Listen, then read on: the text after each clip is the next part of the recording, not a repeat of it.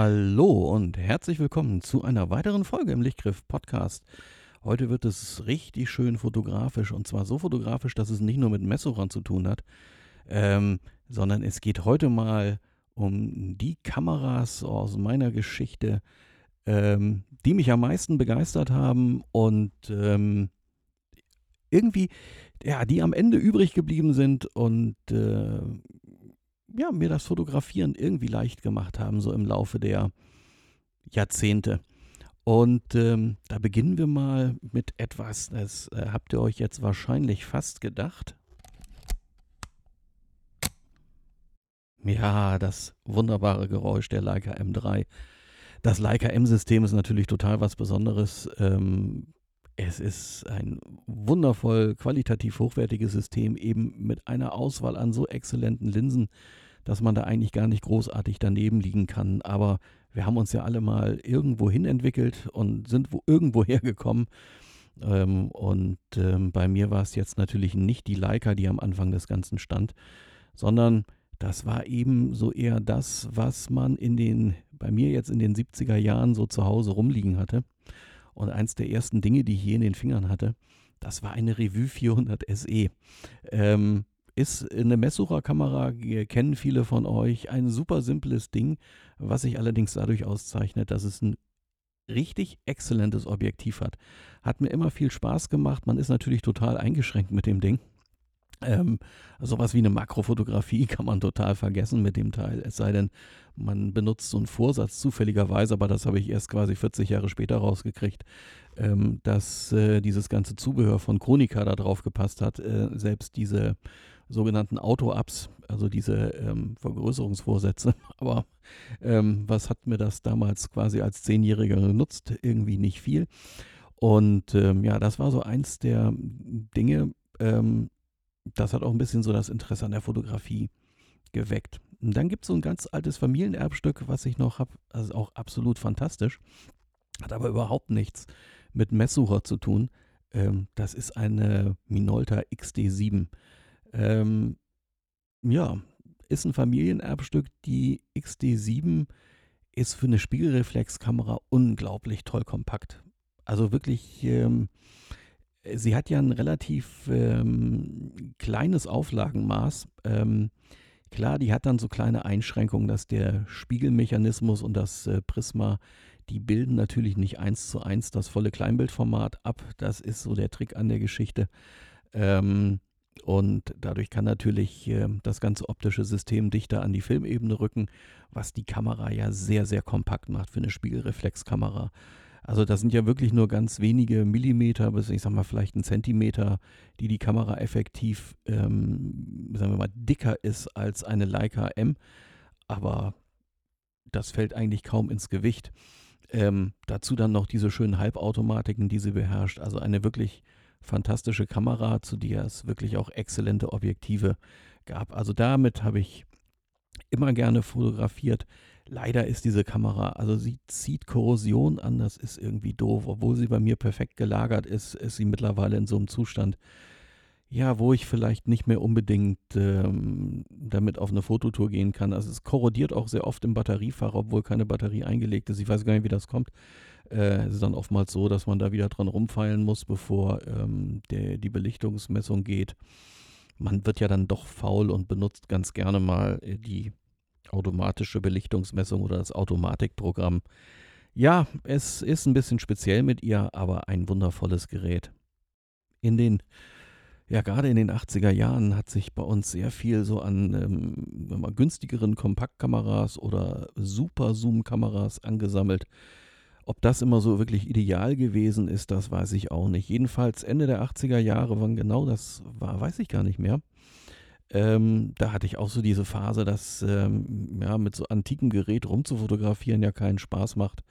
Und ähm, mein Vater hat dann glücklicherweise uns äh, die Entscheidung abgenommen, indem er ein äh, Canon EOS-System angeschafft hat. Ähm, völlig faszinierend eigentlich für die damalige Zeit, dass äh, alles irgendwie elektromechanisch, irgendwie automatisch geht an diesen Kameras. Ähm, man konnte auch wirklich nicht meckern. Also die Bildqualität, die da rausgekommen ist, die war wirklich absolut exzellent. Die Linsen, gerade diese Kit-Linsen, die damals verkauft wurden, ja, die waren jetzt nicht so wirklich das Wahre. Ähm, wir hatten dann auch so ein Zoom-Objektiv dabei, das war ja damals dann schwer in Mode, das ging ja richtig dann los damit. Das war natürlich, äh, sagen wir mal, mäßig, ähm, aber ja, irgendwie, irgendwie brauchbar.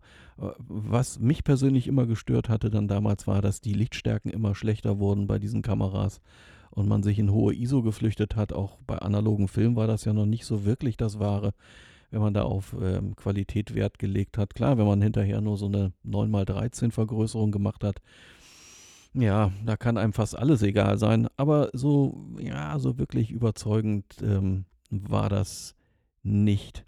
Ähm, wir standen ja dann kurz vor der Schwelle dazu, dass alles digital wurde und äh, die Interesse an dem Analogen, das wurde ja immer weniger.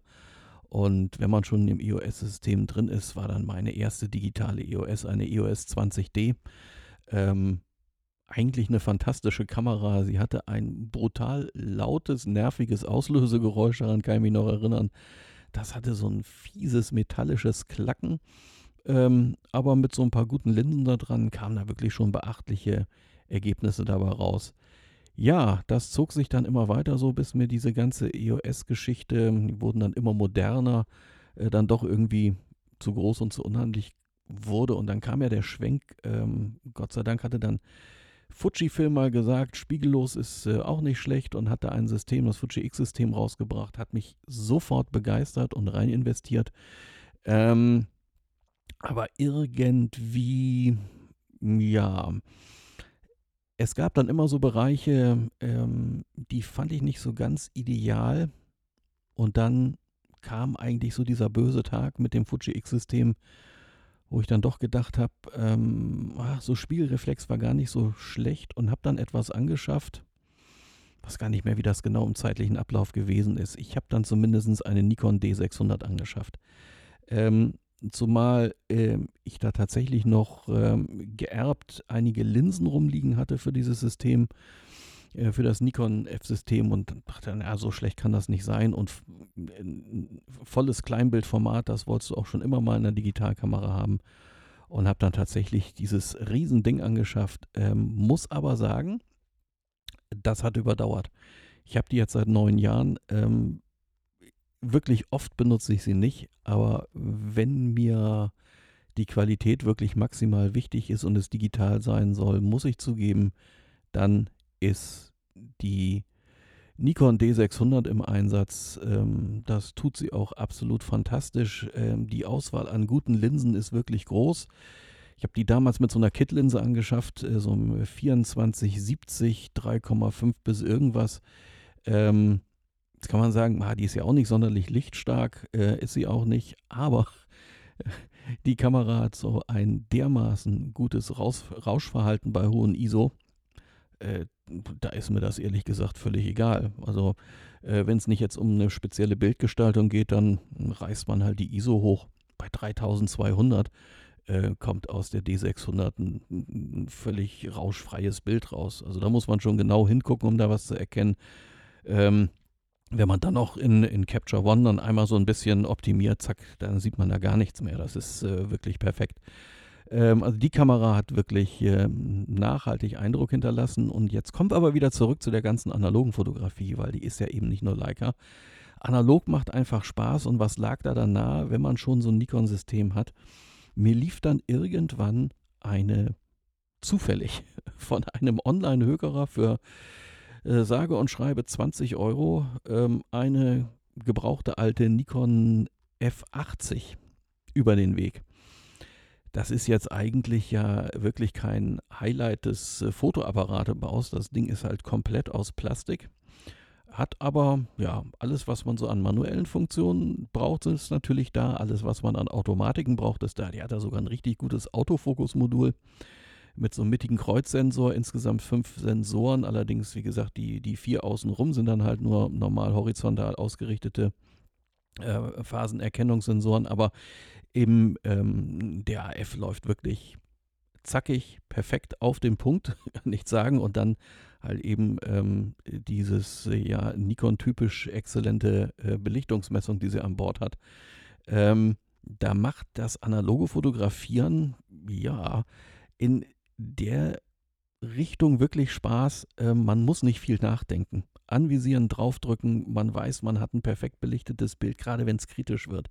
Was bei der Kamera wirklich exzellent funktioniert, ist, wenn man ähm, in äh, ein Motiv rein fotografiert, wo extremste Kontrastunterschiede drin sind. Da muss man nichts mehr rechnen oder sich irgendwelche Gedanken machen, sondern einfach eine Halbautomatik laufen lassen und draufdrücken, fertig und man bekommt wirklich ein optimal belichtetes Bild. Ich finde das immer wieder faszinierend. Das Schöne an dem Nikon-System ist ja auch, ähm, ich mache gerne mal eine Nahaufnahme oder ich weiß nicht, ob ihr das schon mal gesehen habt, ähm, was ich immer ganz schick finde, ist zum Beispiel ähm, einen Blitz hinter ein Blatt zu stellen und dann gegen das Blatt zu fotografieren. Äh, kann man auch mit allen möglichen anderen Sachen machen, die sich durchleuchten lassen. Ähm, Wenn es allerdings feine Strukturen sind, so wie so Blattadern und die einzelnen Zellen da drin, da muss man ja schon relativ dicht dran gehen. Und Nikon ist ja bekannt dafür, dafür dass sie das größte Auflagenmaß äh, in der Fotoindustrie haben bei Kleinbildkameras. Und das hat halt Vor- wie Nachteile. Die, die Nachteile liegen auf der Hand. Die Linsen werden dann sehr groß, sehr schwer. Äh, da hat man es teilweise mit monströsen Trümmern zu tun. Aber da man halt so weit von der Filmebene weg ist, hat man schon mit den normalen Linsen einen relativ großen Abbildungsmaßstab. Und wenn man dann sowas wie das klassische 1,8er 50 mm nimmt, da kann ich ja so auf also runde 30 cm ans Motiv rangehen und kriege ja schon einen Abbildungsmaßstab, der schon Richtung Makro geht. Es gibt ja dann so sogar noch so, so billige Zoom-Objektive, äh, finde ich ganz faszinierend. Es gibt da so ein 2880 von Nikon eigentlich eine grausame Plastiklinse. Also das ganze Gehäuse ist aus schlimmstem Plastik, ähm, aber optisch ist das gar nicht schlecht. Und wenn man das äh, ans Teleende macht, hat man immer noch so einen Abbildungsmaßstab, äh, also besser gesagt so eine, so eine Motivdistanz, die liegt unter 50 Zentimetern. Ähm, das heißt, äh, man hat im Grunde genommen ein kleines Makroobjektiv dabei. Ähm, also da kann man schon wirklich äh, irre Sachen mitmachen und hat wirklich einen unglaublich weiten Spielraum, äh, ob man jetzt irgendwas weitwinkliges oder telemäßig oder makromäßig oder so, das geht mit diesem System eigentlich richtig schön und vor allen Dingen, wenn das dann bei der Gelegenheit auch noch analog ist und man eben zwischen digital und analog wechseln kann. Das ist äh, macht Spaß, macht Spaß. Deswegen äh, ist auch das Nikon-System so ein System, was ich persönlich auch nicht mehr hergeben würde. Das ist gesetzt. Ja, dann ähm, ist natürlich klar, machen wir den Schwenk wieder zurück zu Leica. Ähm, die Linsen, die es da gibt, und das ist eigentlich das Entscheidende, sind schon wirklich fantastisch. Und wenn man da wirklich mal mit spielen will und gestalten will oder Motive ganz speziell isolieren. Also es macht halt eben schon einen Riesenunterschied, ob man ein gutes Leica-Glas mit 1 zu 1.4 nimmt oder irgendwas anderes. Und, äh, oder eben die guten Vogtländer-Linsen. Ne? Also ich führe da ganz gerne immer wieder nur an, dass äh, Vogtländer 40 mm 1 zu 1.2, weil es eben diesen ähm, Minimalabstand von 50 Zentimetern hat, auch wenn man das dann am Messsucher nicht mehr verwenden kann, ähm, weil der ja erst ab 70 Zentimetern einsetzt. Aber was man mit der Linse äh, machen und spielen kann, das ist schon legendär und die Qualität der Bilder ist einfach fantastisch. Für mich war es am Ende immer auch wichtig bei dieser ganzen Kamerageschichte, dass ich den Bildstil äh, auch in Richtung der Farben, die ich gerne mag, immer wieder bekomme. Und gerade bei den digitalen Kameras war es so, und das war mein Problem mit dem Canon-System, ich musste immer sehr viel digital nachbearbeiten. Ich mag gern warme Bilder, ich mag es auch, wenn es so ganz leicht in Richtung Violett geht im Farbstich in so einem Bild drin. Ähm, das ist einfach so mein Stil und ähm, ja, die Bilder aus der Canon, die die waren sehr neutral. Also die, die Farben, die waren im Prinzip so, wie sie auch irgendwie in Natur sind, aber nicht immer hat mir das dann wirklich gefallen. Ich musste also immer so sehr viel machen. Und es gab auch so in dieser Canon-Welt, also vielleicht geht es nur mir so, ich weiß es nicht genau, aber so wirkliche Charakterlinsen, ähm, die gab es da eben nicht. Und ich will ja nicht nur Beweisfotos machen, sondern es muss mir hinterher auch irgendwie alles gefallen. Und da sind wir wieder bei dem Vogtländer-Thema. Diese modernen Vogtländer-Linsen, die haben alle so eine Eigenschaft, Farben wiederzugeben, die gehen so ins Warme rüber und die haben schon diesen komischen Lila-Stich. Und wie gesagt, mir bleibt dann ja nichts anderes übrig, als sie an einer, an einer äh, Kamera mit M-Bajonett äh, zu verwenden. Und ähm, ich kriege dann quasi beides auf einmal. Und ähm, die Art und Weise, wie die digitale Leica M dann wiederum ähm, Farben erzeugt aus diesen Linsen heraus, ist einfach so, da muss ich nichts mehr nachbearbeiten. Sondern ich drücke drauf und ich habe diesen Bild- und vor allen Dingen Farbstil, so wie ich ihn mag.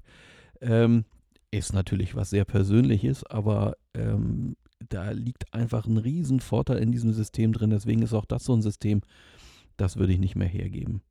Es gibt natürlich dann auch so andere Kameras oder ja, Systeme, die sich da so angesammelt haben. Was ich persönlich ja im Mittelformatbereich wirklich genial finde, ist ähm, die ganzen zweiäugigen Spiegelreflexkameras von Vogtländer. Ähm, das ist einfach, ja, ähm, Rollei Flex und Rollei Cord. Das sind einfach zwei fantastische Systeme, äh, egal ob man sich für Flex oder Cord entscheidet. Also die Cord ist ja so eine etwas abgespeckte Version der Rollei Flex, die eben nicht dieses Kurbelsystem hat. Äh, Finde ich sogar manchmal etwas angenehmer als das Kurbelsystem. Ähm, macht also keinen großen Unterschied, äh, mit welchen dieser beiden man da rumfotografiert. Äh, in der Rollei Flex das 2.8er Objektiv als Aufnahmeobjektiv ist natürlich echt nicht zu verachten, aber auch das 3.5er ist wirklich gut. Ist ja Mittelformat, das heißt, man kriegt ja da eine ganz andere Bildwirkung äh, bei einer Blende 3.5, als man das beim Kleinbildformat sieht. Also das ist dann schon äh, wirklich, wirklich ein traumhaftes System, wenn man Mittelformat mag. Allerdings ähm, ist das immer so damit verbunden, dass man viel durch die Gegend schleppen muss. Deswegen finde ich ja gerade diese kleinen, kompakten Messsucherkameras, wenn es ins Analoge geht, so faszinierend. Und da ist halt eine, die wirklich lange geblieben ist und mich immer wieder begeistert, eben die äh, Canonet von Canon, auch wenn sie vielleicht in der Wartung her ein bisschen zickig ist und gerade jetzt im Alter zu viel Verschleiß neigt, aber wirklich fantastisch kontrastreiche äh, Linse, die da vorne drin ist. Alleine das Objektiv ist eigentlich wirklich anbetungswürdig. Ähm, Finde ich total, total klasse gibt Kameras, ähm, die habe ich mal angeschafft, auch in jüngsterer Zeit oder in so in den letzten zehn Jahren, ah, wo man hinterher so überlegt, hätte das sein müssen. Die ganzen Yashikas, die ich mir mal angeschafft habe, weil sie ja so gehypt werden, boah, das sind alles so Korrosionsopfer. Macht dann keinen Spaß, wenn man immer an irgendwas dann rumfrickeln und warten muss. Und wenn man vielleicht Glück hat und hat eine erwischt, die funktioniert, ist okay. Aber ja, ansonsten muss ich schon sagen, ähm, da war nicht viel Gutes dabei. Ähm, diese kleine Mini-Olympus, ähm, diese, ähm, ja, diese kleine Plastikkamera, ich habe da ja mal einen separaten Beitrag zu gemacht. Auch ein faszinierendes Dingens, ähm, aber puh, schwierig, was die ganze Qualität angeht und die Erkennbarkeit beim Messsucher ist natürlich nicht so ganz das Wahre. Aber da schwenken wir wieder mal rüber. Es gibt ja so Sachen wie die Konica Auto S2 und S oder die von Revue S22 ist ja baugleich. Fantastisches Objektiv, perfektes Handling, alles richtig gemacht an der Kamera. Macht heute noch immer wieder Freude damit zu arbeiten. Genauso ähm, wie mit der Konica 3A. Ähm, wirklich inspirierendes Gerät. Echt inspirierend. Dann gibt es noch sowas, das ist mir jetzt erst quasi jüngst in diesem Jahr zugelaufen. Ähm, das ist die Vera 3. Ähm, eben diese kleine DDR-Messsucherkamera, ich, also ich finde es wirklich respektabel und, und vor allen Dingen wirklich irre cool, was die äh, sich da damals ausgedacht haben. Ähm, die hat ja vom, im Inneren einen so unglaublich simplen Aufbau. Ähm, Finde ich total faszinierend. Da sind nicht viele Teile drin, trotzdem funktioniert sie einfach ähm, perfekt. Und äh, das Konzept von diesem, von diesem Messsucher, es ist ja kein, kein klassischer ähm, Messsucher, wie man es eigentlich so kennt, ähm, sondern äh, es ist ja ein Schnittbildmesssucher. Ähm, das heißt also, wir haben nicht das überlagernde Bild ähm, im, im Messfleck, sondern ähm, die beiden Bilder oder das, das, der, der Messfleck, äh, der ist halt einzeln zu sehen und überlagert sich nicht mit dem eigentlichen Sucherbild. Ähm, das ist ein bisschen schräg, wenn man vom klassischen Messsucher kommt. Ähm, hat auch so eine kleine Gewöhnung, die man da braucht, aber ist ja super zu erkennen. Finde ich total klasse. Ich finde es auch irgendwie einfach ähm, fast nicht nachzuvollziehen, dass ähm, man sich diese komplexe optische Konstruktion gegönnt hat für die Kamera. Die Kamera ist mechanisch total simpel aufgebaut. Und da wäre so der erste Gedankengang gewesen, ja, wenn ich jetzt so eine Kamera so simpel konstruiere und ich möchte auch, dass die sich am Ende jeder leisten kann, ähm, dann äh, baue ich vielleicht einfach mal so einen ganz klassischen Messsucher da oben ein. Ne? Einfach irgendwie zwei Spiegelchen, äh, ne? ein Teilspiegel und fertig. Nein, das macht man dann einfach nicht, sondern baut da ein richtig kompliziertes optisches System rein. Das äh, muss ja die Kosten von der Kamera in der Produktion wirklich nach oben getrieben haben. Aber ein Glück, dass sie das gemacht haben, sonst ähm, ähm, hätte man einfach diese fantastische Konstruktion nicht gehabt. Und diese kleine Kamera, die macht wirklich Freude, die liegt auch richtig gut in der Hand. Ähm, hat ein bisschen was Futuristisches, wenn man so überlegt, zu welcher Zeit die auf den Markt kam. Ich finde sie wirklich grandios und äh, das wäre auch so eine Kamera, die würde ich nicht unbedingt wieder hergeben. Ja, es gibt so andere Kameras, ähm, die haben einmal eine Zeit lang begleitet. Das Schrägste, was ich je hatte, nette Anekdote, war mal eine Kodak Disc 6000, glaube ich, nannte sie dich, sich die. Äh, die hatte ich mal für eine Reise angeschafft, weil ich gedacht habe, viel Gepäck kannst du da nicht mitgeben und ähm, irgendwie brauchst du.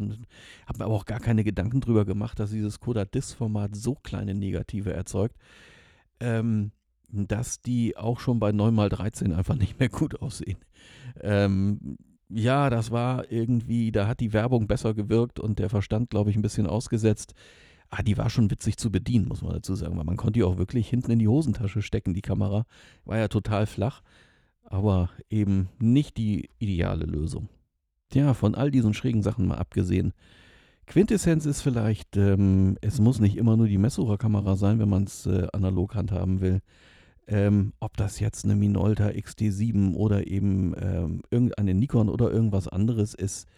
Ähm, Hauptsache analog und äh, in dem Sinne habt Spaß damit und bis zum nächsten Mal.